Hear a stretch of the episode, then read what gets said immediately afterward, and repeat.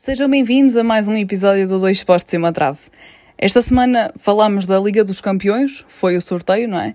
Uh, andámos a fazer um interrail por todas as ligas europeias, quase todas, e esquecemos de ressaltar uma coisa que tem que ser ressalvada.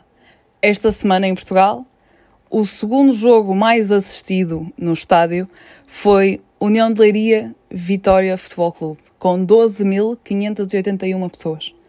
No fundo, o futebol é de todos. Desfrutem de mais um episódio.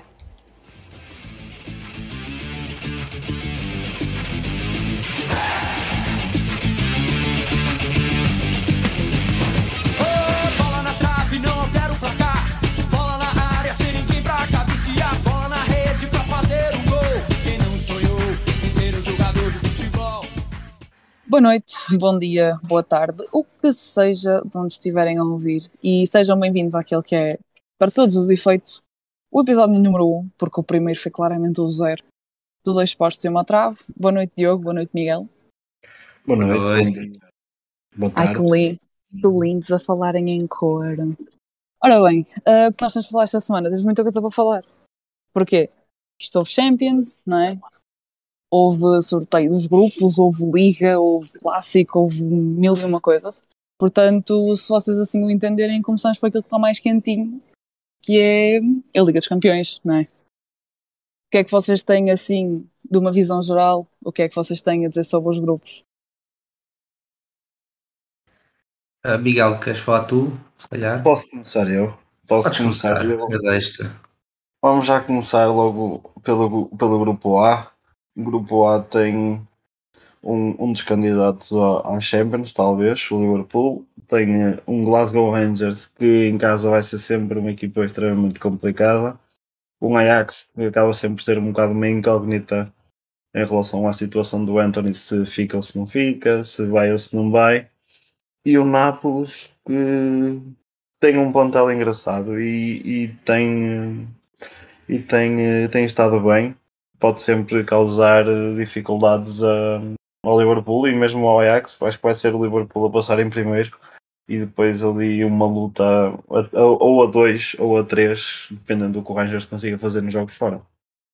E o que é que tens a dizer, Diogo? Ah, relativamente ao grupo A, ahm, acho que acho que vai ser um grupo equilibrado, tirando o Liverpool. Acho que as outras três equipas podem, eh, podem estar ao, ao mesmo nível. Ahm, acho o Ajax, se calhar, este ano não tão forte como nos últimos anos, porque hum, perderam muitos jogadores. Ah, perderam a equipa base, como o Masraoui, o, o Gravenberg, o Auer, e agora podem perder o Anthony. Uh, e acho que o Rangers é uma equipa que em casa uh, é uma equipa muito forte por causa do- dos seus adeptos e pode fazer muitos pontos em casa e aí quem sabe até pode surpreender. Pronto, eu acho que, na- pelo menos na minha visão, eu acho que, é, é acho que para mim este, este grupo A é um daqueles grupos mesmo típicos de Champions que nós estamos ansiosos por ver, que eu, sinceramente, na minha opinião, acredito que é um daqueles grupos em que tudo pode acontecer, porque lá está, já falámos que o, o Ajax perdeu um bocado a sua base, um, o Liverpool é um dos fortes, um dos fortes favoritos uh, a ganhar a competição, uh, mas não nos podemos também esquecer que o Nápoles é uma das equipas fortes de, de Itália e o Rangers tem subido uh, a cada momento que tem da época. Portanto, para mim, são, sinceramente, as quatro equipas são equipas que podem alcançar a próxima fase, porque, pelo menos naquilo que eu vejo e que sei destas equipas, acredito que ao mínimo deslize que elas tenham, estão condenadas a não passar. Eu acredito que é um grupo que é resolvido literalmente jogo a jogo, onde a perda de pontos vai ser mesmo fatal para qualquer uma das equipas.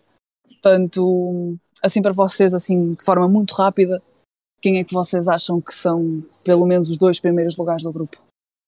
Miguel, podes começar tu já que começaste, não é? Eu não quero ser outra vez a, a, a menina que te estava na cabeça, eu hoje estou muito simpática.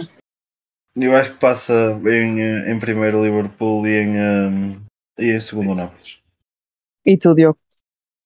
Igual, acho que o Liverpool passa em primeiro, uh, mais destacado, e depois vai ser uma luta renhida, mas acho que o Nápoles vai, vai conseguir ficar em segundo.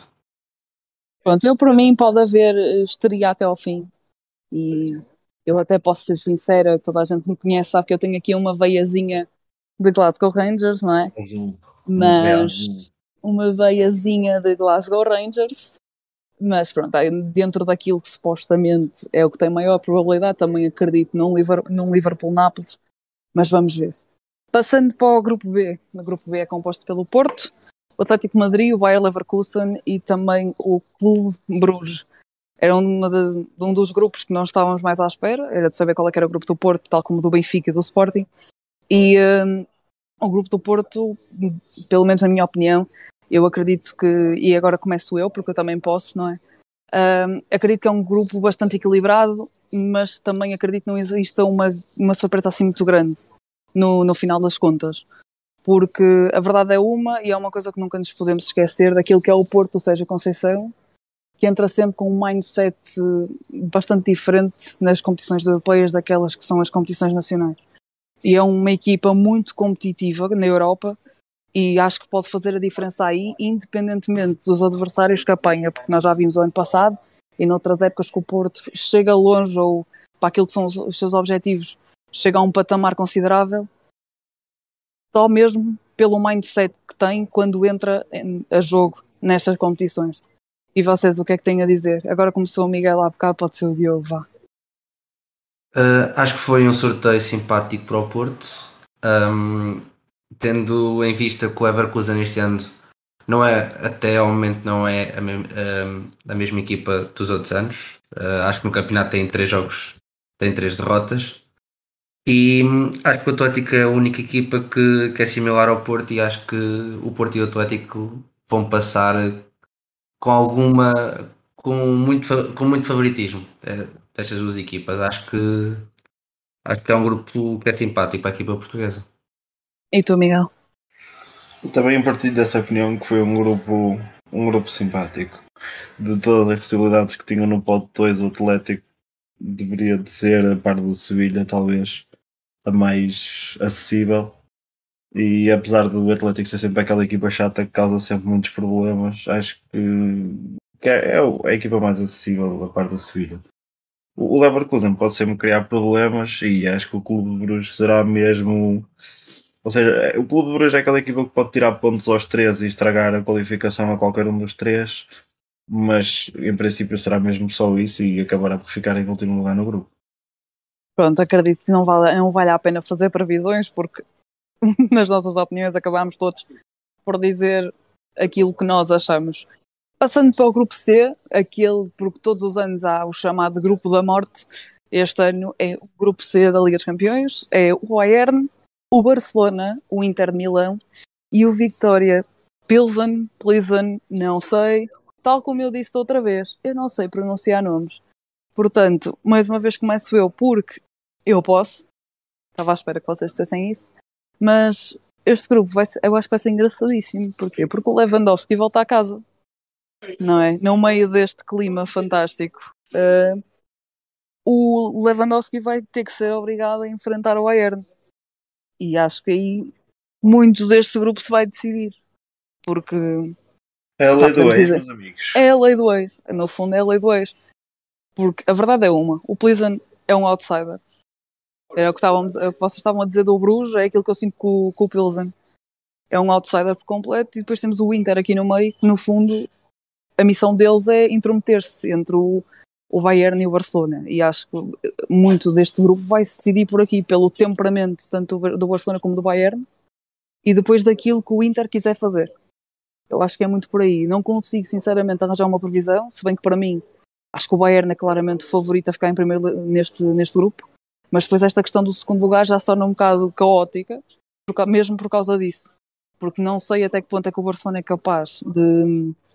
Porque a verdade é uma, Barcelona tem, neste momento tem bons jogadores, está a passar por uma fase que todos nós sabemos, mas não sei até que ponto é que vai se ingrar nesta fase de grupos. Acredito que sim, acredito porque é o Xavi e acredito que vai dar a volta por completo àquilo que eu estou a dizer, mas pronto. Ah, Miguel, já que quiseste mandar uma piada, diz lá os teus dois testões sobre este assunto.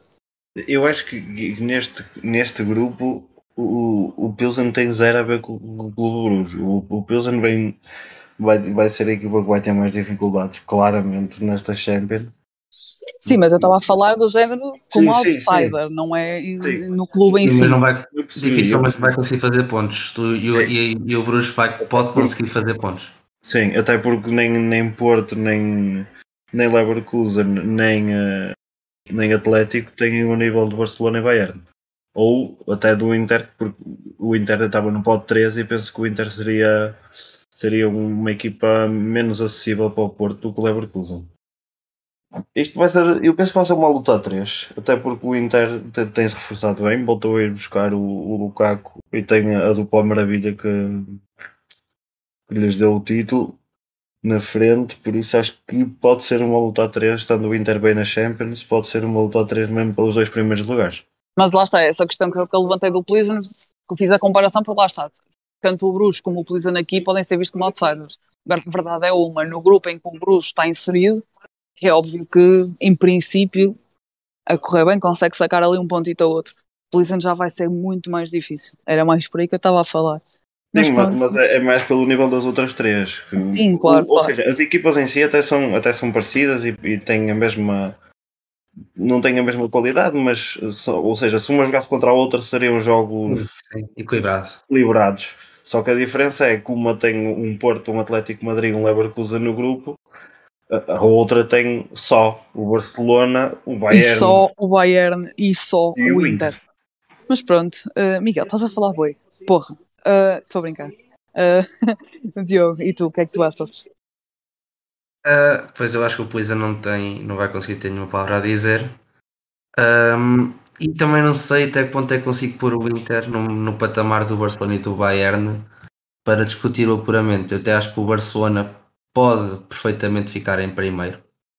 Ahm, acho que, pronto, é essa a minha previsão, é que o Barcelona consegue passar em primeiro e o Bayern em segundo. Apesar do Barça ainda estar assim um bocado à, à procura ahm, da sua melhor fase, ahm, mas acho que tem plantel para, para passar em primeiro e, e o Inter vai ter que vai ter que correr muito, bastante para conseguir bater-se contra o Bayern e contra o Barça. Tu curtes bué ser polémico. No fundo é isso. Pois, Mas pronto, acho que o é? futebol é, Tu- é muito, é muito polémico. Já diziam os nossos amigos, o futebol é um momento. Passando para o grupo D, mais uma equipa portuguesa, nomeadamente o Sporting, não é que calha no grupo do Eintracht Frankfurt, do Tottenham e do Marselha. Miguel, diz-nos.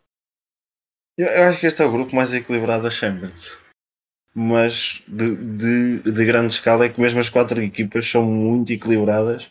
Se calhar a única que consegue ser superior é mesmo o Tottenham. Porque de resto acho que são quatro equipas que, que podem ganhar umas às outras. Mesmo o Marselha pode ir buscar pontos a qualquer lado, pode ganhar pontos em casa, o Sporting igual e o Tottenham e o igual.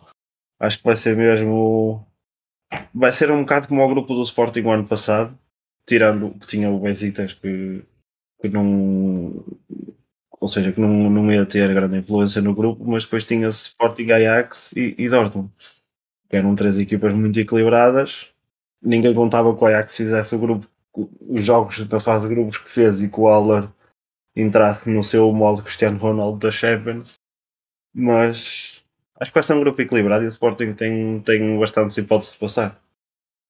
É Assim, para mim, eu acredito que é um grupo equilibrado, sim, mas acredito que foi um meio-meio para o Sporting. Não podia ficar melhor, mas também não- acho que não podia ficar pior. É, é mais por aí.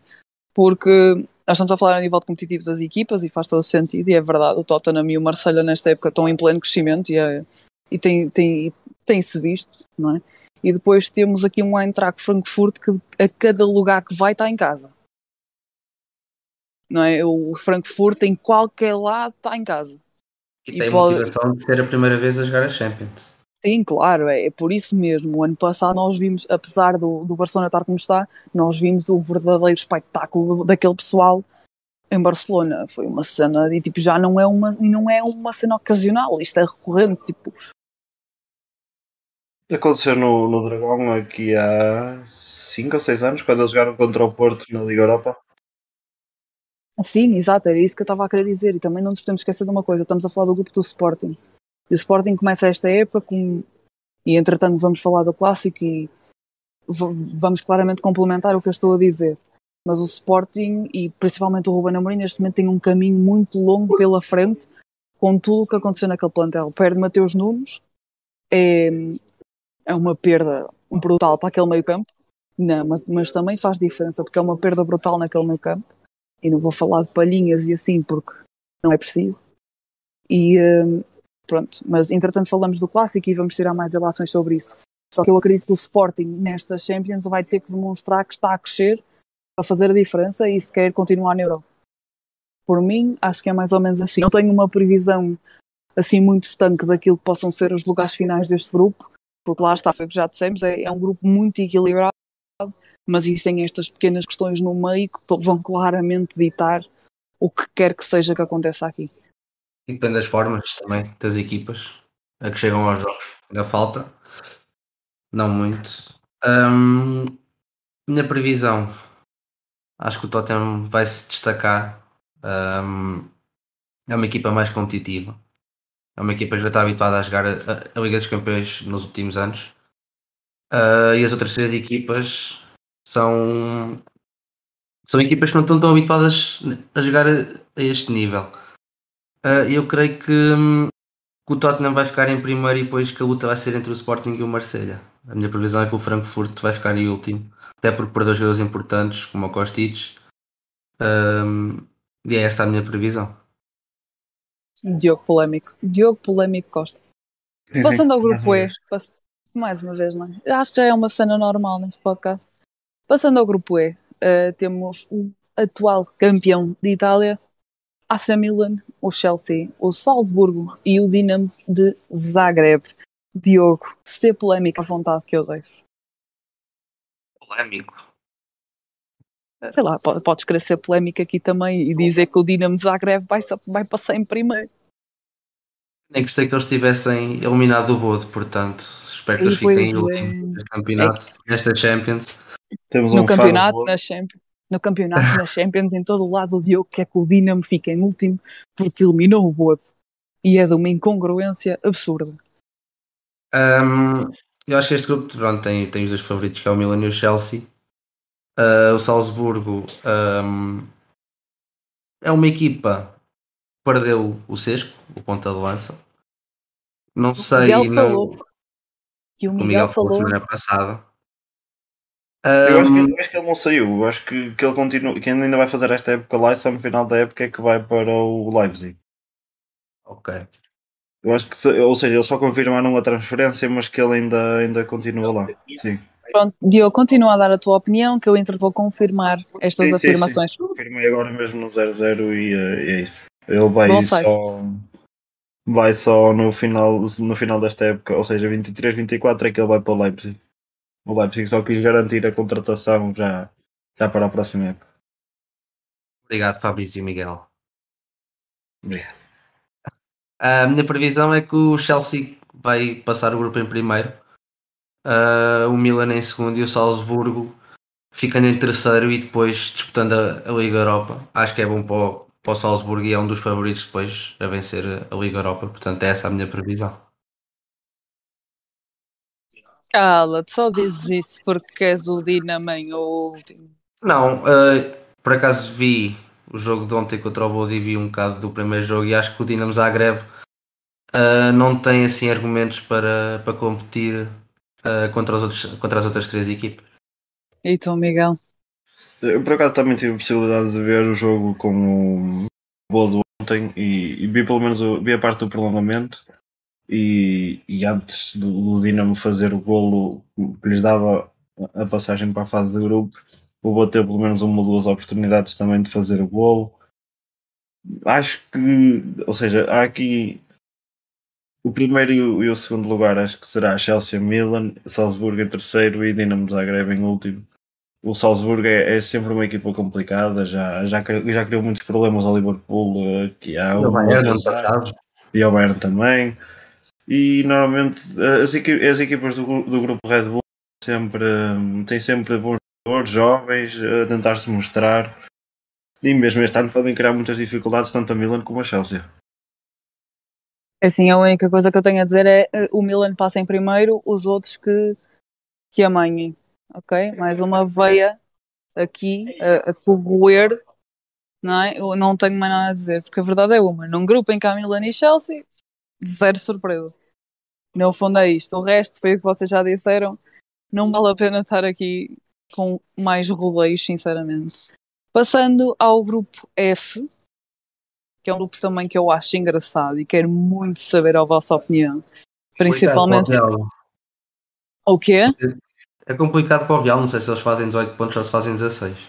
Sim, sim, muito Ué, complicado. mas eu, eu quero muito saber a vossa opinião porque o grupo F é Real Madrid, Leipzig, Shakhtar e Celtic de Glasgow.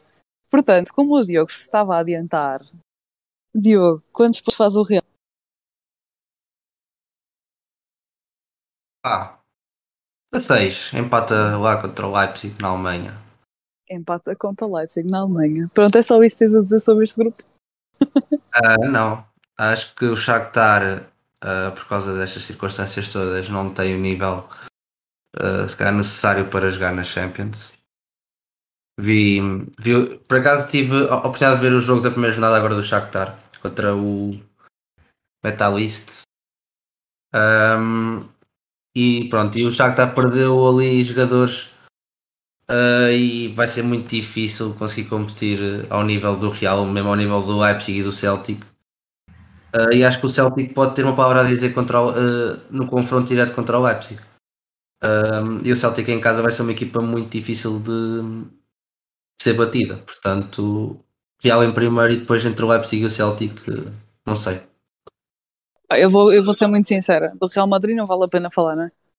Isto é rumo à 15 e por aí fora, né? Ahm, mas acho que, primeiro, o Leipzig, eu, eu sinceramente eu acho que não. Pá, espero estar errada porque vocês sabem que eu sou aquele tipo de pessoa que gosta de ver as coisas até à última gota da esperança, não é? E, hum, mas eu acredito que o Leipzig, muito sinceramente, acho que não existe uma luta a sério pelo segundo lugar, porque o Leipzig tem a equipa que tem, parecendo que não. E hum, tem imenso potencial, tem jogadores com, hum, com um talento incrível e não nos vamos esquecer que Nkunku existe. Hum, e pronto, e depois falando, tirando claramente o Real da equação, uma equipa destas frente a um Shakhtar e um Celtic, eu não me acredito muito que as outras equipas tenham alguma coisa assim a dizer.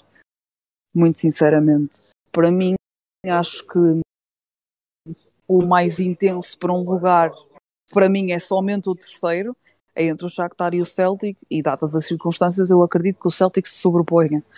Mas vamos ver. Ah, Miguel, qual é a tua justiça?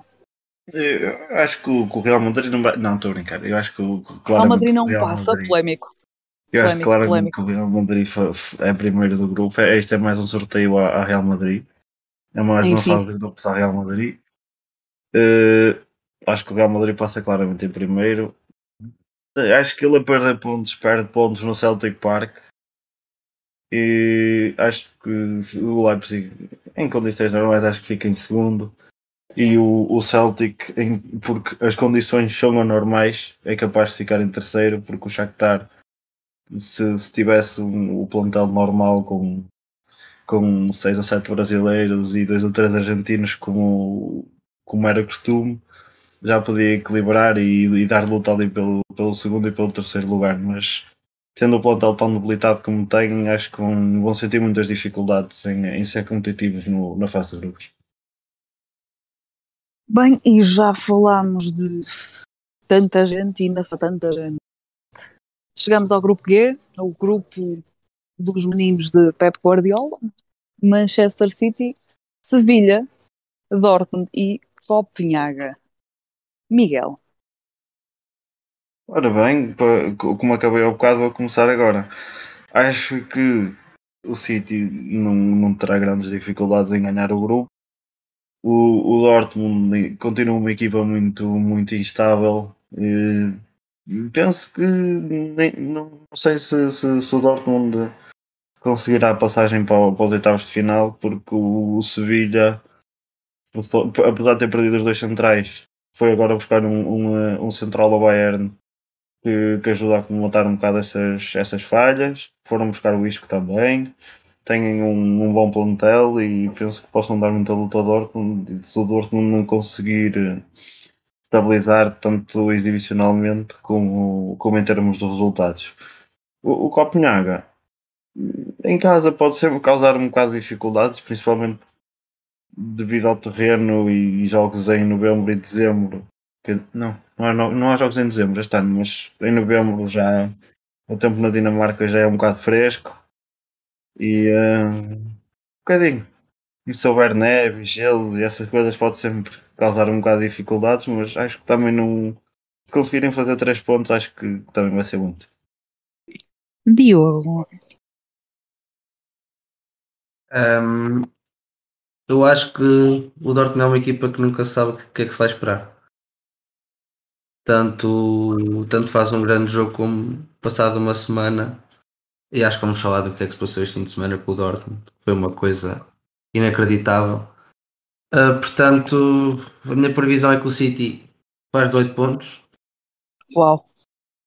Copenhaga faz 0. Foi entre o Sevilha e o Dortmund. Não sei. Também o Sevilha é uma equipa muito, o Sevilha é uma equipa muito inconstante também. São duas equipas muito inconstantes, o Sevilha e o Dortmund. São equipas que não conseguem manter uh, uma sequência de vitórias. Uh, e mas se calhar, se calhar aposto no Dortmund a ficar em segundo e o Sevilha em terceiro, até que o Sevilha é uma equipa da Liga Europa. Gosta muito da Liga Europa. Um, é essa a minha previsão. No fundo, este podcast reside a vamos só dizer tudo o que a Andrea quer dizer, exatamente igual ao que ela quer dizer, não é? Eu não preciso dizer nada então. Pronto, no fundo acho que é um bocado isso, não é? Porque ai o City vai ficar em primeiro, ai não fazia ideia. O Dortmund é completamente inconstante, jurem. Estou chocadíssima com essa informação. O Sevilha curte mais da Liga Europa do que da Champions, não fazia ideia. O Copinhada pode fazer umas brincadeiras, pode, mas duvido.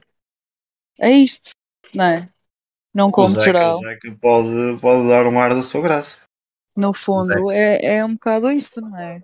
Não vai haver futebol na Dinamarca em novembro, só se for na última jornada da fase de grupos que acaba dia 1 e dia 2 de novembro. Exatamente. Então nem o tempo vai ajudar. O calendário que eu respeito.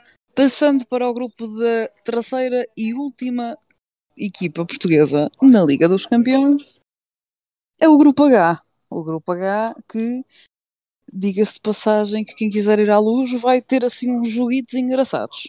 Porque o grupo H é Paris Saint-Germain, Juventus, Benfica e Maccabi Haifa.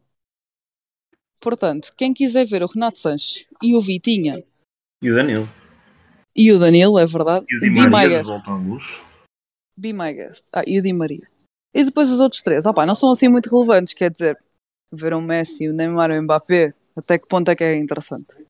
Eu Se diria quiser ver o Franz e Pierrot, Pá, duvido um bocadinho que seja assim interessante ver o Messi, o Neymar e o Mbappé na luz. Duvido muito.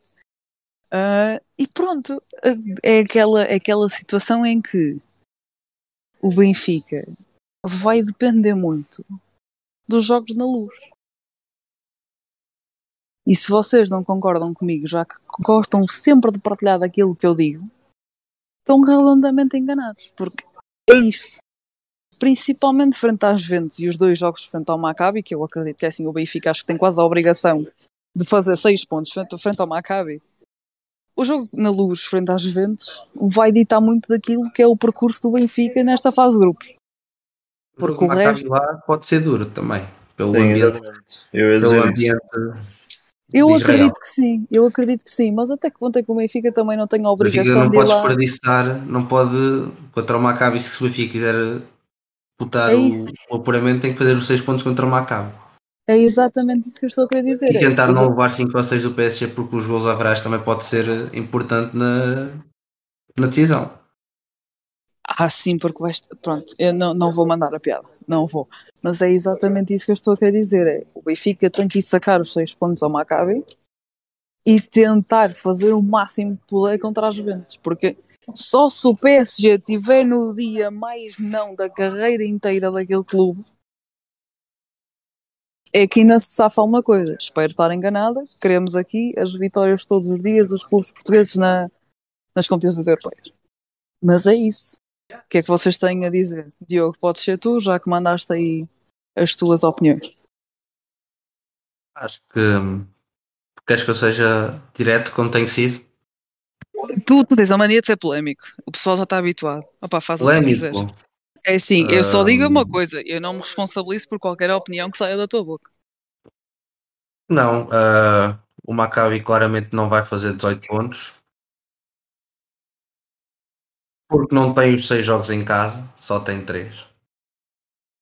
Ah, não, mas agora, agora, agora falando mais a sério, ah, acho que o, o PSG pronto, é um nível mais acima, vai fazer, vai ficar em primeiro e vai. Não há muita discussão. Depois ahm, a Juventus se calhar foi um adversário, ah, é um adversário que, que pode estar ao alcance do Benfica.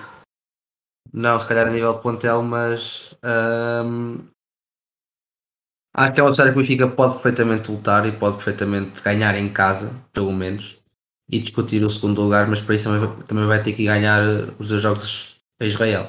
Ou seja, o Maccabi pode ser um- uma equipa muito importante para decidir o segundo lugar. Tirando pontos às Juventus ou tirando pontos ao Benfica, isso, pode, isso vai fazer diferença depois no fim. Mas essa é a minha previsão. E tu, Miguel? Eu acho que o PSG vai fazer uns 18 pontos. Acho que não. Em condições e mantendo, e mantendo o nível e, e conseguindo controlar os egos dentro do, do, daquele grupo e daquele plantel, acho que Bem, são. começa o jogo a ganhar aos 5 segundos, também fica mais fácil. Sim, também com a qualidade daqueles três da frente, se não fosse aos 5, seria aos 20, 30, 40. e Acho que ia acabar por entrar e depois e eu acho que eles estão com uma atitude muito positiva porque fazem o primeiro e depois não andam naquelas brincadeiras do ai vou fazer uma cueca e vou fazer um cabrito. Não, acho que é fazem o primeiro, procuram o segundo, terceiro, quarto e andam por ali fora a, a atropelar adversários na Liga Francesa. Acho, acho, acho que é quase normal e, e não havendo nada de extraordinário, acho que Paris Saint-Germain fica em primeiro. E acho que o Benfica, tendo os adversários que poderia, poderia ter do pote 2, acho que a Juventus até não sendo dos mais acessíveis, não é dos, dos mais complicados. Acho que é ali um meio termo. E, como já se viu há dois anos, a Juventus não é, já não é a Juventus de antigamente, que era aquele bicho papão que toda a gente tinha medo. Não, a Juventus tem baixado muito o nível, apesar de ter na mesma um bom papel. Tem, tem baixado muito o nível e acho que, que pode, que o Benfica pode, pode se bater e pode, pode garantir a passagem aos oitavos de final. O Maccabi Haifa é como o Diogo estava a dizer, os jogos, os jogos em Israel vão ser jogos que podem, podem ajudar a decidir o grupo. Porque vai ser um ambiente muito complicado e apesar de não, não ter grande conhecimento em relação ao plantel e aos jogadores do Maccabi, acho que só o ambiente em si já, já é, sempre, é sempre complicado e mesmo a viagem e tudo. Pode, se, se tirarem pontos às Juventus, podem ajudar o Benfica. Terminada a Champions, eh, vamos passar a algo que pós como os mortais, não é? Porque quem anda na Champions é, tem a mania que é extraterrestre e que já sabem jogar bem à bola. Passamos por uma coisa que nos é bastante próxima, nomeadamente a Primeira Liga, não é? Que esta semana tive assim uns resultados bastante engraçados e um clássico. Eu gostava de começar pelo Estoril. Porquê? Porque na semana passada, no nosso primeiro episódio, houve alguém que disse assim: tenham atenção ao Tiago Gouveia. E o que é que o Tiago Gouveia faz frente ao Rio Ave? Conta-nos, Diogo. Um gol. Fez um gol, não é? E Que fez um golo. senhor gol. Gol bonito. Port- portanto, ele só disse: Ah, este gajo falou bem de mim, então espera aí que eu já te digo. E decidiu fazer aquela, não é? Existe alguém no mundo que gosta de dar razão. Atenção, foi de pé esquerdo. Foi de pé esquerdo, sim, senhor. Exatamente. Pronto, este era o highlight que eu gostava de fazer ao Estoril, somente por causa disto, que empata 2-2 frente ao Rio Ave. Depois o Santa Clara recebe o Oroco em casa, perto por 2-1. O Chaves Vizela que teve tantos golos como teve vermelhos, 1-1. O Casa Pia recebe o Boa Vista, vence por 2-0. O Vitória SC, desculpem enganar-me, foi ao Algarve e não conseguiu vencer. Também gol de Jota Silva. é verdade, não conseguiu vencer com um gol sofrido aos 88 minutos. E o Gil Vicente, na véspera de receber o AZ Alkmaar em casa, que acabou por perder 2-1 e findou a quase participação numa competição europeia, recebeu o Famalicão e empatou por 0-0. Nisto não falei de dois jogos. Porquê? Porque o Braga recebeu o Marítimo e ganhou por 5-0, não é? E quem é que marcou um dos golos? Simão Banza. Simone, Não sei se Banza. Não sei, se, não sei se estávamos à espera desta também. Não é? Pelo visto, nós dizemos coisas acertadas no nosso podcast. Em que Simão. Banza, mais uma vez, chega lá e diz: Olá pessoal. E depois temos o grande destaque da jornada e o, o grande jogo da jornada que é o Futebol Clube do Porto Sporting, em que o Porto vence por 3-0. Salvo erro na boa. Pelo menos é esta a minha opinião. O Porto fez daquele corredor central o que quis e ganha 3-0 ao Sporting. O que é que vocês têm a dizer sobre este jogo fantástico dessa jornada? Eu fiz uma grande exibição mais uma vez. Fizeste, és o orgulho dos esportistas naquela baliza. Diogo Costa. Eu acho que, o- que o jogo não foi assim tão simples como o resultado o faz, faz parecer. Também, exatamente como o Diego estava a dizer, muito por culpa do Diogo Costa que faz 3, 4 defesas incríveis e, e acho que a partir da expulsão aí sim o jogo entrou num, numa realidade à parte em que, em que já não havia hipótese, porque o Porro tentou fazer Diogo Costa e não, não deu. Mesmo assim, com 2-0, o Fatal tem um lance isolado que o Diogo Costa faz a mancha e fazendo aí o 2-1, acho que o jogo ainda abria, ainda faltavam 10 Eu vi o minutos. jogo outra vez, sim. Mas Ah. eh, foi só mesmo esse lance, depois da expulsão do Porro, foi só esse lance. É assim, Acho que o Porto tentou sempre controlar o jogo, não tendo a posse de bola, dando a posse de bola ao Sporting, mas que conseguiu sempre criar mais, mais perigo, mesmo não tendo a posse de bola. Mais uma vez, o Sérgio Conceição, em termos estra- estratégicos, consegue, consegue ficar por cima. o Sporting não, não teve uma avalanche ofensiva muito alta, mas quando, há, quando chegava à área, chegava sempre com muito perigo. E aí o Diogo Costa foi mesmo decisivo. Sim, o, o- penso que, o- que a diferença principal foi mesmo essa, foi entre os guarda-redes. O Diogo Costa faz uma grande exibição e o, um, e o Haddad, tanto no primeiro gol como no terceiro, não, eh, não fica muito bem na fotografia. Se o Adam fez duas defesas durante o jogo, foi muito. Atenção, o Adam também não teve muito trabalho, mas sofreu três gols. Cinco remates à baliza. Isso. Bem, eh, eu sinceramente sobre o Porto Sporting foi aquilo que eu disse ao início. O Porto, pelo menos não falando, Diogo Costa foi imperial, mais uma vez. Né? Bem, Não, Diogo, és o nosso orgulho. És o no... Foi fino, ok, foi fino. Claramente que foi fino. Ahm, mas para mim acho que é isso. O- E tem muito a ver com- também com aquilo que o Ruben tinha que fazer para este jogo. Queria enfrentar o Porto e, e sacar pontos do Dragão perde o Mateus Nunes, tem que arranjar uma alternativa. Não digo em cima do joelho, porque ele disse que teve a semana toda a treinar sem o Mateus Nunes e que, e que, e que assim teve que ser. Meteu o Morita no 11, o Morita entra bem no jogo, tudo bem, tudo certo. Ah, faz a dupla com o Ugarte, só que o Ugarte parecia que não estava não, não tava no Dragão. O Ugarte estava noutro sítio qualquer e a cena ali não estava a bater. O Morita tentou segurar, fê-lo bem, só que aí entrou ao Porto e, con- e conseguiu dominar por completo o corredor central. Ainda mandou ao Depois- posto, Morita. E ainda mandou ao posto, exato. Só que depois há, há toda uma, uma situação no jogo do Sporting em que ambos o- os jogadores do meio campo ficam amarelados e depois todo o processo envolto do Sporting não funciona. Aquele meio campo acaba por não funcionar a partir daí. E depois, claro, há a expulsão do Porro, que não se armou em Diogo Costa, armou-se em Adam. Não sei se estávamos a perceber que o Porro joga do lado do Sporting, Dr. Miguel. Sim, mas Ah. tentou ser o herói, o guarda-redes herói. Pronto, ah, mas é isso. Temos essa situação do Porro, depois temos a questão toda em volta do, do, do Mateus Reis. E o jogo acabou ali por, por aquecer bastante. Só que quem sabe. Precisamente isso. Fala, fala. Pronto, ah, mas é só para terminar. No fundo, quem sai por cima acaba por ser o Porto, porque foi aquilo que, que já se disse muitas vezes. O Porto continua com a base. E nós na semana passada estávamos a falar do Dani Loader, afinal virou-se para nós também lá o Bruno Costa. Coitado do Gruites, as melhoras para o menino.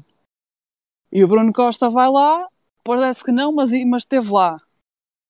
E pronto, e o Porto acaba por vencer, porque mais uma vez domina o corredor central e fez daquela parte o que quis, e a partir daí o resultado foi-se construindo. No fundo foi isso. partir do momento em que o Sporting tem os dois, os dois jogadores do meio campo amarelados e depois olhas para o banco e não há uma solução, Exato, exato, é por aí. eh, não há, um- não há um plano B, pronto, o Porto a partir daí começou, a eh, começou claramente a aproveitar mais o, o corredor central e os jogadores do Sporting sabiam que se fizessem mais uma, duas faltas iam, iam ficar com 10 e a partir daí o Porto controlou o jogo da maneira que quis, da forma que quis, com, da, com o ritmo que quis e, e pronto, e foi uma vitória justa. E estavas mesmo a dizer, ah, iam ficar com 10 e no fundo acabaram mesmo por ficar com 10. Não por causa da questão das Sim, faltas, no- no- noutras circunstâncias. super burro.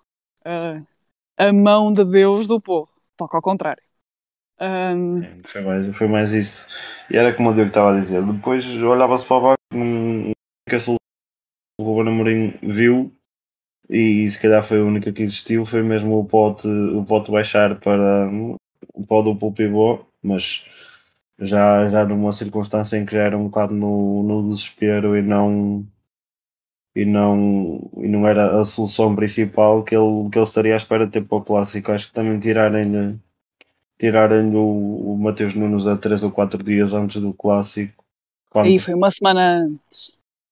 Não, acho que foi com 4 dias. O clássico foi domingo e ele foi Sábado. confirmado na, o sábado ele foi confirmado quarta ou quinta-feira. Não, o Ruben já disse que se a partir de segunda-feira já não estava a treinar com ele. Sim, sim, eu também Sim, fiz Portanto- tudo. Acho que Portanto- Mas sim, o Sporting poderia ter tentado controle, ou seja, estabelecer o negócio, mas garantir que ele jogava o clássico. mas Não, também, como- lá está, do outro lado, também pode não ter havido esse, Sim, essa abertura. esse parecer do Wolves, porque é um jogo de risco. Sim, sim, mas por exemplo, o o Benfica fez isso com o. e acabou por ter sorte, porque o River Plate é eliminado da Libertadores Sim, com, o, com o Enzo Fernandes. E aí, por exemplo, se o River calha de ir à, à final da Libertadores, ou sim, à final, meia final, o que seja, o, o Enzo Fernandes só tinha vindo em janeiro. E se calhar nesta altura não estávamos a falar forte como, como está a ser neste momento. Eu acho que neste momento todos os benfiquistas e quem gosta de futebol agradece muito ao Vélez por ter ganho ao River Plate. No Sim, fundo eu o acho que é um bocado isto. É, é, Sim. foi, foi, de- foi uma e coisa neste boa. momento, ah, neste momento vê-se que o Porto e o Benfica já estão, neste momento, repito, estão num patamar ah, e numa intensidade muito grande comparado ao Sporting. O Sporting vai ter que agora vai ter que começar ah, a dar ao chinelo se, se quiser apanhar este ritmo, que acho que o Porto e o Benfica realmente estão dois ou três passos acima do Sporting neste momento. Sim, sim. Porto, apesar de ter perdido, ter perdido o Vitinha e o Fábio Vieira, está tá a conseguir ter um, um bom início de campeonato e, e mesmo a contratação de David Carmo ainda não, ainda não, eh, ainda não foi titular e, e continua a apostar no jogador que já estava no clube, como o Marcano. Mas, Porque, o- porque o Marca não está lá e faz a parte dele. Sim, é o Marcano tem é uma cumprido. Sim, o Marcano é, é- tem cumprido enquanto cumprir. Acho que não se pode apontar nada. Tem que cumprir enquanto Eu acho- cumprir. Eu amei. Não, eu acho que ele tem cumprido e enquanto cumprir, acho que não se pode, não se pode apontar nada, nem ao jogador, nem à seleção. Mas eu acho que o David Carmo é efetivamente, pelo menos individualmente, um, um jogador melhor que, que o Ivan Marcano. Agora, enquanto não tiver a oportunidade de o demonstrar e, e enquanto o Marcano não, não der provas que, que merece sair do gol, acho que, que se vai manter. Pronto, já demos a nossa voltinha aqui por Portugal, não é? Portanto, agora vamos. Não se esqueçam do passaporte, que o pessoal tem que ir para a Inglaterra. Porquê? Porque houve alguém que acordou este fim de semana. Muita gente adormeceu, já lá vamos. Mas houve alguém que acordou assim monumentalmente este fim de semana e decide ganhar por 2-1 ao Liverpool. Não é? Em Oxford. O que é que se passou com o United? Estão a ver como o, sil o, sil o silêncio até reina, porque ninguém estava à espera disto. O United foi uma equipa. Quando se joga em equipa, estás sempre mais perto de ganhar. Que estranho. O United foi uma equipa. E chega lá e aos 16 minutos o Sancho decide deitar aquela defesa como se tivessem dado os patinhos já. Depois vem o Rashford, também disse: Olhem, também estou aqui. E o Liverpool. É só que o Rashford estava fora de jogo. Só que as regras agora da Liga Inglesa é que com a margem ah, deixaram que, que o gol fosse válido. Está Tá bem, mas mesmo assim. E acho bem, atenção. Podes continuar. Foi- era só um, uma parte. Não, é porque vocês na semana passada, a United, o United, e começaram a querer chincalhar uma gaja. E eu agora digo, o United ganhou 2-1 ao Liverpool. Não é? É estranho, ninguém estava à espera.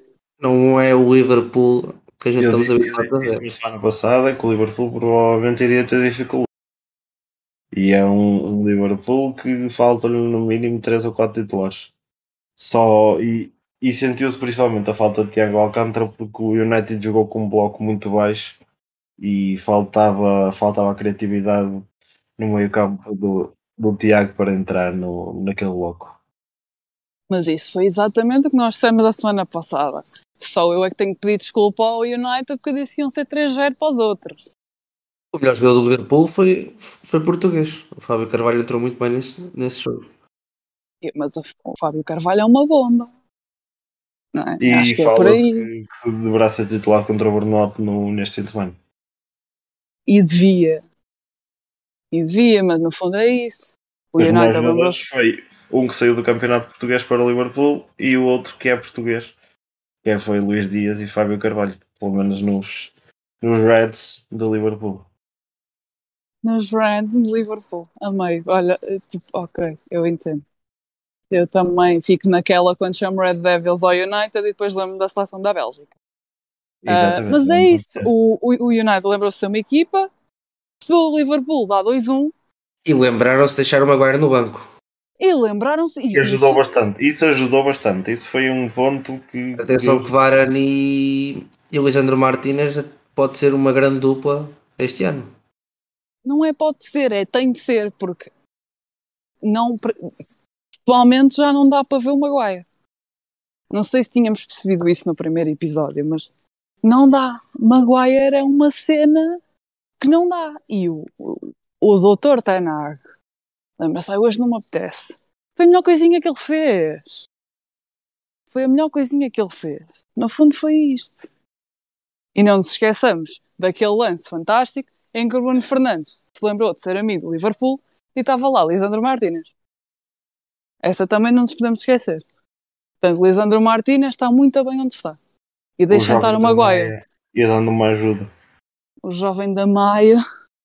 E os maiatos, por acaso, têm fama de serem boas pessoas, mas eu não queria tanto que o Bruno fosse assim tão boa pessoa. Não é? Assim não tem jeito. E há um facto é que, apesar da derrota, o Mo Salah é o jogador que marcou mais gols ao United. Ok, Em toda a história. É verdade. Apesar da derrota, o Salah continua a tornar-se numa lenda de Liverpool. E pronto, e falando em alguém que acordou para ser equipa, houve alguém que adormeceu por completo. Porque foi a Ellen Road levar 3-0, sem dó nem piedade, e falo de Chelsea. O que é que vocês têm a dizer sobre esta situação? O Mandi foi muito. O falar em amigo e ser boa pessoa, o Mandi foi muito amigo do Armstrong. Fez-lhe uma assistência que eu acho que nem o, o americano estava à espera. E É, nós o jogo até, aí o jogo até estava a ser favorável ao Chelsea. E É. a partir desse erro que o, que o jogo muda completamente. Nós, na semana passada, estávamos a dizer que faltavam mãos a Daguerre. Esta semana, alguém Faltaram vai ver do Mandi. Mas Não, aí faltou jogar simples. Faltou, Faltou jogar tudo. simples. Faltou tudo, não é? Porque chega lá, dá 3 está bonito, está fantástico e é isto, na vida do Chelsea. Ninguém E para a sabe muito semana bem. mais. Para a semana a mais. Mas é é que isto é, é- o início da época do Chelsea também é um bocado estranho. Ganham um 0 ao Everton, empatam com o Tottenham, levam um 3 do Leeds. E agora recebem o Leicester. Até que ponto é que isto continua assim? Também não sei. Porque o calendário, de- o calendário Mas é deles Leicester. agora não é assim tão. Mesmo o Leicester não, não está ao nível que Não, esperava. já não é o Leicester dos últimos anos. Exatamente, e, vão, e provavelmente vão, vão, vão, eh, vão perder o foco o Chelsea. Já Sim, mas é- se era exatamente, era exatamente isso que eu queria dizer. Sendo o Leicester não tanto no nível competitivo que costuma apresentar, eu não me acredito assim tanto que o Chelsea continua assim. É mais por aí. Sim, sim, sim. E, e mesmo neste jogo, o Chelsea antes do gol do Leeds podia, podia, ter, podia ter marcado. Aliás, marcou. Que foi, foi anulado. E pronto, eh, continuando a falar de pessoas, pessoas, equipas, afins que decidiram também adormecer assim um bocadinho na Premier League, Manchester City. Que eu não vou falar, vou deixar que vocês falem deste jogo frente ao Newcastle. Grande jogo. Eu antes de ir para esse jogo, eu vou referir este facto. Há um 3-2, que é um Fulham Brentford. Há um 3-1, que é um Crystal Palace Aston Villa. Um 0-3, que é um Bournemouth Arsenal. O 3-0 do Leeds ao Chelsea. E, e há o 3-3, que é o jogo da jornada, muito provavelmente, do Newcastle contra o Manchester City. O campeonato inglês este fim de semana foi a loucura dos golos. Portanto, isto para quem apostou mais 2,5 nos jogos da Premier League esta semana ficou rico. Sim. No fundo, é isto. Mas pronto, Mas- agora já podes falar outra vez. francês extremo esquerdo Alain Saint-Maximin. Bomba. Fez Mete-no na Fantasy. defesa do, do Manchester City. o É barato e é bom. Fez da defesa do Manchester City o que quis. E a juntar-se a ele, Kieran Tripper. É, lembra-se de fazer de David Beckham e mete uma bola no ângulo. Deu para tudo.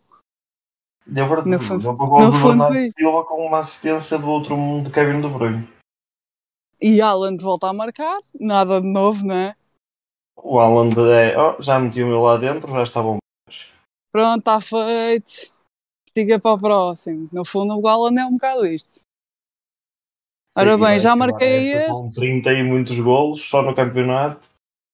E. E, e, foi, e vai ser a grande contratação da época para o City. É só apenas o terceiro gol dele no campeonato. Na verdade, exato. Eu tenho, eu, tenho, aqui- eu tenho aqui um facto fantástico para vos dizer sobre o Alan.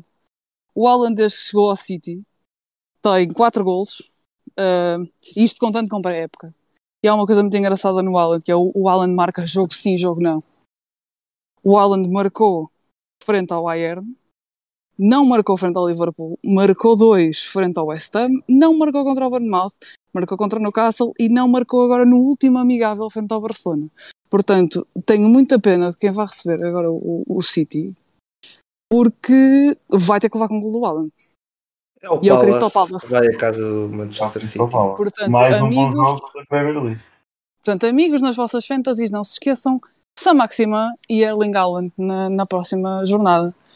E Isto é Gabriel Jesus lançado. também. E Gabriel Jesus também. Gabriel Jesus também. Nada. E isto é lançado à sexta-feira ao meio-dia, portanto ainda vão a tempo de mudar as vossas fantasias. Exatamente. É, nós somos bons amigos dos nossos ouvintes. Obrigado Mas por me lembrares, Andreia. Falar em Newcastle, Nada. falar em Newcastle, duas novas contratações, penso que já confirmadas pelo Newcastle, Alexander Isaac e João Pedro. Para mim, a contratação do Alexander Isaac é muito simples. Aquilo é boa FM. 70 milhões. É um pouco Sim. FM, mas é Ah. um é que ele vale 70 milhões? Assim, pau, Ah, 70 sim, milhões, sim. assim. Acho que foi mais um daqueles que teve no Dortmund, o Dortmund não aproveitou. E, E vai eh, explodir. e mais explodido. Completamente. Acho que tanto eu acho que o Callum Will vai, vai ganhar o seu lugar, mas é na bancada. Porque tanto o João Pedro como, como Já tens o Chris Wood. o Wood é, é como o nome indica, um pinheiro. Era o que ele era no, no Bournemouth e no estilo. Burnley, não era no Burnley. No Burnley, exatamente. No estilo do Burnley resultava. No estilo do Newcastle e no estilo de Eddie Howe bolinha no pé e, e, e vir buscar jogo atrás. Exatamente. Isso já, já sente mais dificuldades. Mas pode, ser, pode sempre ser um avançado útil para aquele. Sim, porque a Primeira Liga, os, os- muitos defesas ingleses é, é à base do físico, portanto até pode ser um jogador importante, mais do que o Wilson, se calhar. Sim, sim, sim. Harry Wilson, é, o, o Callum Wilson já é mais. Já é mais jogador de. Apesar de ser na mesma um, um avançado mais final e muito forte fisicamente, é mais. é mais. é mais capaz tecnicamente do que o, o, o australiano. Não é australiano não, o neozelandês. Pronto, estávamos a falar do Alexander Isaac, não é? Ouvi aqui uma palavra, assim posso usar de ponte, foi o Dortmund. Esta semana, este fim de semana, o Dortmund decidiu presentear toda e qualquer pessoa que, que adora o Dortmund com a pior prenda de sempre.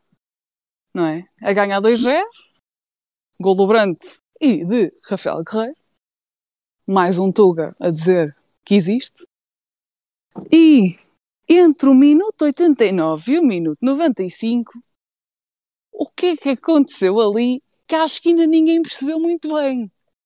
É que o Dortmund perdeu 3-2 contra o Werder Bremen. Assim, mesmo em termos de estatísticas, o jogo foi pendeu mais para o, para o do que para o lado do Dortmund. Por acaso não tive a possibilidade de ver o jogo, mas como estava a dizer há um bocado, Eu tive a possibilidade de ver o resumo e o Bremen podia perfeitamente ter se- entrado o marcador primeiro com o Dortmund. E os golos até surgi- surgiram demasiado tarde. Numa altura acho que ninguém acreditava que, que pudesse acontecer o que aconteceu. Ah, mas acho que foi justo para o Werder Bremen e acho que os jogadores estão de parabéns pelo jogo que fizeram e pelo prémio que, que tiveram em nunca desistir. Ah, Diogo, isso é bué, aquele típico comentário do FM na conferência de imprensa no fim, quando tu clicas na primeira opção do ser positivo no treinador. É que é igualzinho, Sim, sim, sim. é igualzinho. Mas era, Mas era pronto. como eu estava a dizer há um bocado em relação, quando estávamos a falar do Dortmund, é uma equipa que ainda é, é muito inconsistente. Mesmo no, no jogo com o Friburgo, ti- tiveram a perder e se buscar o resultado nos últimos, nos últimos 10 minutos. Agora aconteceu-lhes o contrário, tiveram a ganhar, tiveram a ganhar 2-0 e nos últimos 6 minutos perderam o jogo. É uma equipa que, mesmo em termos exibicionais e mesmo de resultado é uma equipa que é muito inconsistente, apesar de ter bons jogadores. E, e estar-se a tentar reforçar ainda, mas falta um bocadinho de consistência. E pronto, e não nos esqueçamos que o Dortmund ah, tem um- uma rivalidadezinha na Alemanha. Porque o Dortmund precisa de ser campeão. E já há largos anos que isso não acontece. Porquê? Porque o Bayern existe. E esse é um problema para o Dortmund.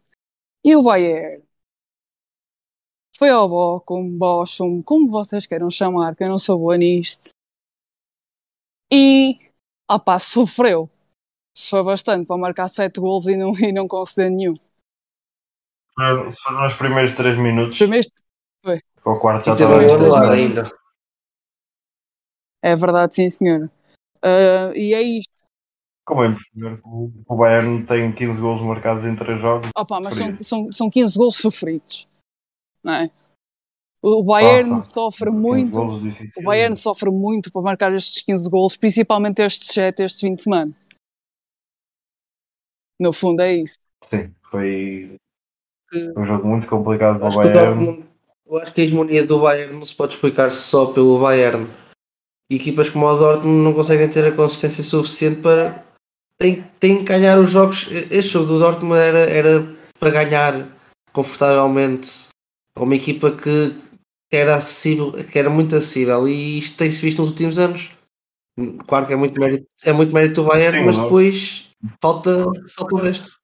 O Dortmund perde pontos em, em jogos que, que não pode perder. Perde pontos em, em jogos contra os últimos, em jogos contra equipas no meio da tabela, perde, empata. Às vezes nem aos próprios jogos com o Bayern, São nem jogos que jogos são equilibrados. do O Bayern. Sim, sim, os jogos com Bayern normalmente até conseguem equilibrar o jogo. Agora os outros jogos é que normalmente aquilo sente sempre mais, mais dificuldade. E, e o, Bayern, o Bayern fazendo o seu campeonato será, será, sempre, será sempre campeão. Mas nu- nunca teve, até nos últimos anos, nunca teve um estar à luta até as últimas jornadas. No fundo, é a competência de uns e a incompetência dos outros. No fundo, Sim, sim. E mesmo assim, sim, mas também não podemos dizer que, a- que a Liga Alemã seja uma Farmers League. Por exemplo. não, não, não é todo. Mas há muita gente que o diz porque Não o é Bayern é hum, 129 Sim, mil vezes mas, campeão. mas isso, mas isso é o motivo porque muita gente não segue a liga. É uma liga que conta do segundo para baixo. Que o primeiro já sabe quem é. E depois é ver quem é do segundo para baixo. E isso tira, tira um bocado de interesse à liga, mas mesmo assim, ainda é uma liga muito interessante. E apesar de- de- das goleadas do Bayern, curiosamente, no jogo em casa foi o jogo onde eles marcaram menos gols. Ganharam 2-0 a gol seguro. Eu acho também. E os jogos fora deram 7 e 6-1. Acontece aos melhores. Acho que, acho que a Liga Alemã é um pouco uma Liga Francesa, mas a partir mas tem muito mais qualidade, se calhar ali, eh, quer na luta pela Europa, também quer pela, pela luta pela manutenção em termos das equipas, da qualidade das equipas. Ahm, acho que são, acho que é um campeonato muito mais atraente, é um campeonato onde normalmente há muito, há muito gol. Ahm, mas é um campeonato que, que nos últimos anos tem perdido aquele interesse de, de lutar pelo título. Ahm, Sim, era, era, era isso que eu estava a dizer, mesmo, mesmo já sabendo quem é o campeão, sempre uma. Existe sempre. Os estádios estão sempre cheios, muita, muita audiência. E, e mesmo, ou seja, mesmo sabendo, por exemplo, no ca- neste caso, este fim de semana, o, o estádio, deixa-me só confirmar, estava cheio, 26 mil pessoas. E toda a gente sabia, ou em, em 99% das vezes, deste jogo o Bayern vai ganhar e vai golear. E mesmo assim o estádio estava cheio e te- tem sempre, tem, mesmo nos jogos contra o Bayern em que as equipas sabem que vão perder, os estádios estão, são sempre Lembras-te do cheios. gol com o e Bayern no ano tem passado? sempre muito apoio.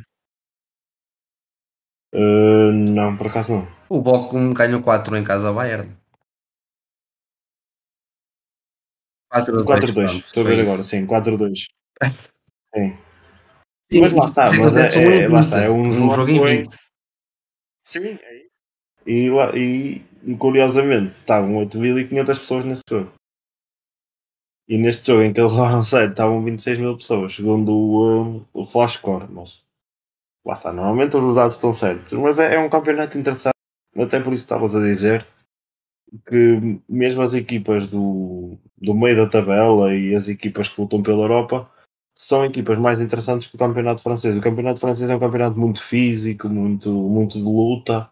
O campeonato alemão não, já é mais, já é mais interessante tanto taticamente como, como os jogadores tecnicamente. Bem, e por falar em luta, isto foi a melhor ponto possível deste podcast. Vamos falar da Vamos Luísa passar para. Não, não, vamos falar de uma liga de futebol em que todos os jogos em que eu fiz zapping eh, este fim de semana, eu mudava de canal para um jogo dessa liga e decidiram andar à mocada. Eu estou a falar da Liga Espanhola. Acho que não houve um jogo este fim de semana na Liga Espanhola onde não houvesse barraco. Mas o que é que importa e, legitimamente na Liga Espanhola este fim de semana? O Ansu Fati lembrou-se de ser o melhor do mundo e o Modric decidiu meter uma na gaveta. Digam-me de vossa justiça o que é que têm a dizer sobre o Barcelona e o Real Madrid este fim de semana. O Barcelona acho que é aquilo que se esperava já desde o início da época. Com os jogadores que tem, com o plantel que tem, tem mais que a obrigação de fazer os, fazer os jogos que tal como fez este fim de semana. Eu por acaso tive a possibilidade de ver, de ver o Barcelona e, e, e é um bocado como o Diogo estava a dizer. Começou a titular, deixem-me só confirmar, começou a titular o Ferran Torres e o Dembélé, ok, não estou a resultar, mete o Ansu Fati e, e o Rafinha. Quando tem soluções destas no banco é, é, é difícil contrariar contrariar esta equipa e a, e a Real Sociedade tentou e, e foi um jogo, foi, muito, foi um bom jogo, tanto de uma parte como da outra, só que quando podes ir ao banco e tiras, e tiras um Ansu Fati e um Rafinha, fica muito difícil Então o. Anzo Fati, da maneira que decidiu aparecer, é que é uma cena absurda. Ainda tinhas Depay. Encarnou- é assim. a 10. E o Ansu Fati encarnou a 10 do. Pá, O Anzo Fati foi inacreditável este fim de semana, nem admito que me digam o contrário. Acho que é impossível dizer o contrário. E o Ansu Fati livre de lesões lesões, é o menino para levar um Barcelona às costas. Apesar de ainda haver Dembélé, Rafinha, acho que ele, estando em condições fisicamente, é o melhor, é o melhor extremo e o melhor jogador do Barça. Sim, também acredito nisso. Mas falando, passando do Barça para o Real, hum, o Real, portanto, foi jogou à hora do Porto Sporting. Acredito que muita gente não tenha visto, obviamente. Só tenha visto há 15 minutos, no intervalo. Hum, mas eu por acaso consegui ver os dois, não é? Estava a trabalhar num. Por acaso, eu sou sincero, só vi aquele lance de Gonçalo Paciência no meio campo que ele dá, dá um, um nó, que ele Sim. serve calcanhar e, e manda, acho, que era o, acho que é o militão que eu estava a marcar às tomas. Foi o único lance do jogo que eu vi e vi o gol do Modric assim a passar no, no- na televisão. De resto, não, não tive Sim, possibilidade mas o gol do. Modric sacou aquela completamente da cartola. Completamente. Só que É, é só, só mais uma do mago, do mago do Do Mar Croata. Mas é isso, o Real ainda falha um penalti e é da Nazar aos 87. Mais um dia na vida da Nazar, não é? Benzema volta a marcar. Mais um dia também. mais um dia na vida Mais um Benzema dia, também, estamos é? só à espera do Ballon d'Or. que hoje É. ganhou o jogador europeu da, o melhor jogador europeu. Não, acho que ninguém estava à espera desse prémio. Foi, Nada, nada. Também ninguém acho que foi Foi surpreendente. Eu achava exatamente. que Eu, eu acho que nem vou dormir à noite porque eu não estava mesmo nada à espera. Mas é isso. O Vinícius, um gol e uma assistência. Também é mais um dia. E o Real vai caminhando novamente no meio de tudo para, para continuar a ganhar uns joguitos e fazer de conta que é campeão outra vez. Ele Não é? manteve, manteve os jogadores praticamente todos, perdeu agora o Casemiro. Sim, no fundo foi isso. É um peça importante, mas lá está, a base, a base do meio campo continua lá e, e tem jogadores como o Chameni e o Camavinga que são jogadores de futuro e que podem pegar, eh, podem entrar e conseguem ter a mesma, se calhar a mesma qualidade de maneira diferente. Estão, estão outras coisas, mas conseguem ter a mesma qualidade. E na frente continuam os mesmos, atrás igual, e quando tens uma base para trabalhar durante vários anos, estás sempre mais perto de ganhar. sim. E o de Valverde também, também eh, pode voltar à posição inicial dele, que era a de centro, e podendo entrar Rodrigo ou, ou o Hazard para, para a linha e, e o Val- o Valverde. Sim, mas era o que eu estava a dizer, mesmo agora frente ao Celta, quem entrou, o meio campo titular foi Modric, Chouameni e Camavinga. E, e deu certo, é isso. Sim, Tony Kroos já nem, já nem, já nem tem sido um titular absoluto Sim, o Kro- o do, Kroos também do Real Acho Madrid. que, acho que se falou muito disso ano passado, acho que até o próprio Ancelotti com o Kroos, pronto, com a idade, também perdeu assim aquele, aquele ritmo de conseguir jogar constantemente e sempre ao mesmo nível e por isso é que ele se calhar também não tem jogado assim tanto tempo, mas é sempre uma peça e se calhar na Champions eh, vai jogar se calhar muito mais tempo do que se calhar eh, em termos de consistência no campeonato. Acho que é um jogador muito importante para, para os jogos de Liga Campeões.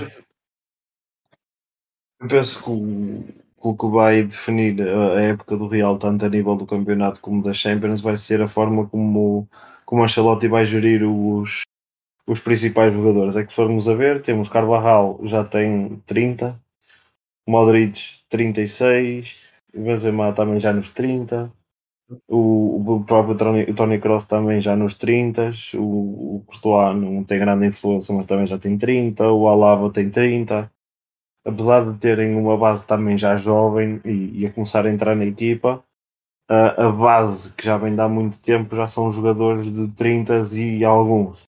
O próprio Tony Kroos, como estavas a dizer, até tem 32, até mais novo que o Modric, mas o Modric ainda tem mantido um nível acima.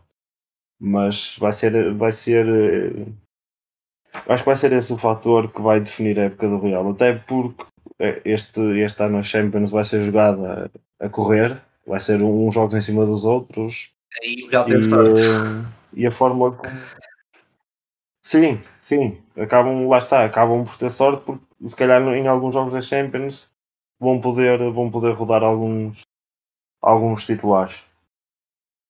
Mas acho que vai ser por aí que vai definir a época do Real.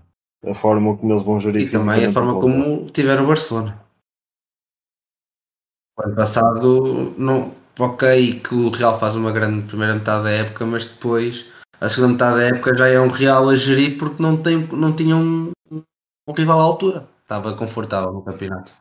Sim, sim, sim. Se o, se o Barça, se o Barcelona conseguir, hum, conseguir andar sempre próximo do, do Real ou até à frente, aí vai ser difícil eles no campeonato conseguirem gerir os, gerir os jogadores. E pronto, já demos a nosso, o nosso interrail semanal, não é? Já tocámos assim um bocadinho os pontos mais importantes e o episódio já vai longo.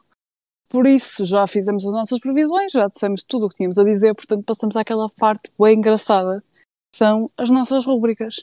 E podemos começar. Isto devia ter Sim, sim. Entrar aqui Miguel, nós somos altura. claramente beginners aqui, portanto, deixa-nos profissionalizar a coisa e deixa o Vitor Pereira vir patrocinar isto, com o pessoal aí já temos direito a tudo, está bem? Portanto, Vitor Pereira, novamente, eh, estamos à espera do patrocínio, está bem? Não, não nos esquecemos e, e eu mandei o episódio outra vez.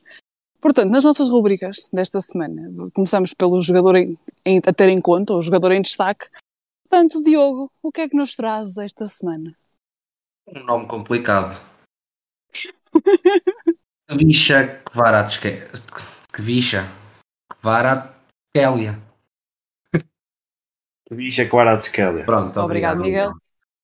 Estou nada. a ver que, que percebes. Andei a treinar georgiano, sim, sim. Andei a treinar. Uh, pronto, isto é um jogador que entrou muito bem no Nápoles, transferiu-se este ano um, de uma equipa que eu não conhecia, da Geórgia, o Dinamo Batumi. Um, Mas ele estava emprestado um, do Rubin Kazan. no Rubin Kazan. Sim, é, é no Rubin Kazan que ele começa a mostrar-se.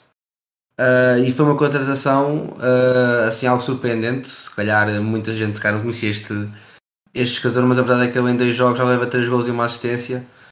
E uh, com a saída do Mertens e do Insigne, um, tem sido um jogador muito importante na, na manobra ofensiva do Nápoles. O Nápoles leva nove gols em, em dois jogos. E lá está, este jogador, que o Miguel sabe pronunciar, eu não sei, teve em 4 dos 9 golos. Uh, portanto, é um jogador a ter em conta. Um, estejam atentos ao Nápoles este ano. Parece uma equipa que, que dá gosto de ver. Dá gosto de ver jogar. Vamos ver se consegue manter o nível. O ano passado também teve até março a lutar pelo título. Depois até tiveram que ficar presos em estágio de um mês. Um, mas pronto, fica aqui o nome. Que bicho é que vai a Tchelia?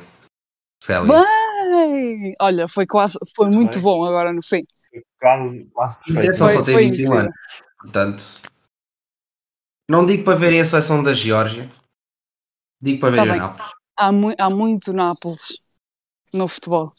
E pronto, depois de- desta lição de como soltar nomes pelo Diogo, Miguel, quem é o teu jogador sub-23 desta semana? O meu jogador sub-23 esta semana, eu como comecei com um ponta de lança, esta semana venho tudo para trás e vou até a baliza. É um rapaz homónimo daqui do meu colega Diogo, Diogo Costa. Nascido na Suíça, não sabia deste facto. Como assim? Como assim? Tu não sabias? Exatamente. Não sabia que ele não tinha nascido na Suíça. Nasceu na Suíça, eh, fez formação toda a partir do Sub-13 no Porto. É um guarda-redes que no 1 para 1 é fortíssimo, tem uma, uma qualidade de pés a jogar os pés é, é incrível. É o guarda-redes de- da seleção nacional portuguesa já aos 22 anos e para mal do nosso campeonato, penso que seja a última época dele por cá, mas vamos aproveitar enquanto ele está cá e ver os últimos, os últimos jogos de, de Diogo Costa pelo campeonato, pelo campeão português e pelo, e, no- e pelo, e pelo nosso campeonato. É um, é um craque dentro da baliza e, e fora dela também. Epá, dentro da baliza é muito estranho, mas nós percebemos o conceito. Debaixo do galinheiro, Debaixo do pronto, galinheiro. dá para entender, não é? Pronto, então dá para entender, sim senhor, e depois de uma lição de posicionamento na baliza e de soltar nomes, para mim, a equipa a ter em conta esta época é, portanto, o Leeds. O Leeds, que começou bem o campeonato em Inglaterra, ganha 2-1 ao Wolverhampton em casa, vai ao Southampton e empata 2-2. Este fim de semana decidiu dar três secas ao Chelsea e também na taça da Liga ganhou por 3-1 ao Barnsley. Ah, acredito que o Leeds seja um caso sério, um caso sério este ano na, na Premier League, Ah, também derivado aos jogadores que tem, como o Rodrigo e por aí fora, e pelo, pelo Aronson, mas também pelo treinador que tem, que é Jesse March, e acredito que vai ser um caso sério e que vai causar estragos pelo, para, os grandes de Inglaterra. E é isso, é, é a minha equipa desta semana é o chamado para a semana a mais, eh, mas tenho que vos deixar neste episódio com o mesmo do último, com um facto AR crasso e também uma recomendação. Portanto, a recomendação que eu tenho para dar aos nossos ouvintes e também para vocês os dois, caso ainda não tenham oportunidade, porque este podcast é gravado à quinta-feira à noite e foi hoje, no dia 25 de agosto, que foi lançado na Netflix o documentário sobre a transferência do Figo do Barcelona para o Real Madrid. Vejam isso, é muito giro. E a minha única coisa que eu tenho a dizer sobre este comentário é que o Paulo Futre é uma lenda. Vocês, quando virem, vão perceber. É incrível, é muito giro. Vou ver. São uma hora e quarenta, uma hora e cinquenta, muito bem gasta na vossa vida. E é muito giro. Para a semana trago-vos outra recomendação qualquer, está bem? Pronto, e para terminar, antes disso, também queria deixar assim um apontamento à equipa de futebol feminino do Benfica. Está na Champions. Não sei se estávamos a par desta situação. Se não estão, passam a estar. E como facto do erro crasso, pessoal, qual é a vossa aposta nisto que é quanto tempo demorou no mundo a ser mostrado o cartão vermelho mais rápido a um jogador? Eu sei disto. Foi, foi tipo aos 2 segundos de jogo. Diogo. Então, se ele diz dois, eu digo um. Ora, portanto, de facto o Miguel tinha razão. Foi aos dois segundos de jogo. O cartão vermelho mostrado de forma mais rápida num jogo. E foi uh, Foi a Lee. Todd. Não, não, foi Lee Todd, da equipa de Inglaterra chamada Cross Farm Party, Park Celtic, peço desculpa, porque quando o árbitro apitou para marcar o início do jogo, não é? O jogador estava demasiado perto do árbitro, assustou-se com o, o barulho do apito, disse um palavrão e o árbitro expulsou. Foi somente isto. Portanto, meus amigos, não digo que foi Mas um prazer. uma time-out aí, amiga. Isto, já isto é ridículo. aproveitar Isto é ridículo. os parabéns e vou endereçar aqui do grupo todo os parabéns à equipa de Sub-19 do Benfica. Eu sou burra, desculpa, esqueci-me. do- Exatamente, isto estava combinado. Vai ser despedida. Não vou ser despedida nada, eu simplesmente esqueci-me. Já dizia Pedro Teixeira da Mota, foi um dia longo. Portanto, os nossos parabéns às meninas do Benfica e aos E meninos aos do meninos. Benfica. E aos meninos do Benfica. Exatamente. Portanto, meus amigos, os meus pedidos de desculpa, não é? E não digo que foi um prazer, mas foi um gosto. E até para a semana. Até para a semana. Boa semana a todos e um bom fim de semana. E vejam muito futebol. Vai terminar, atenção, termina! Termina o clássico no Mineirão. Um para o Cruzeiro,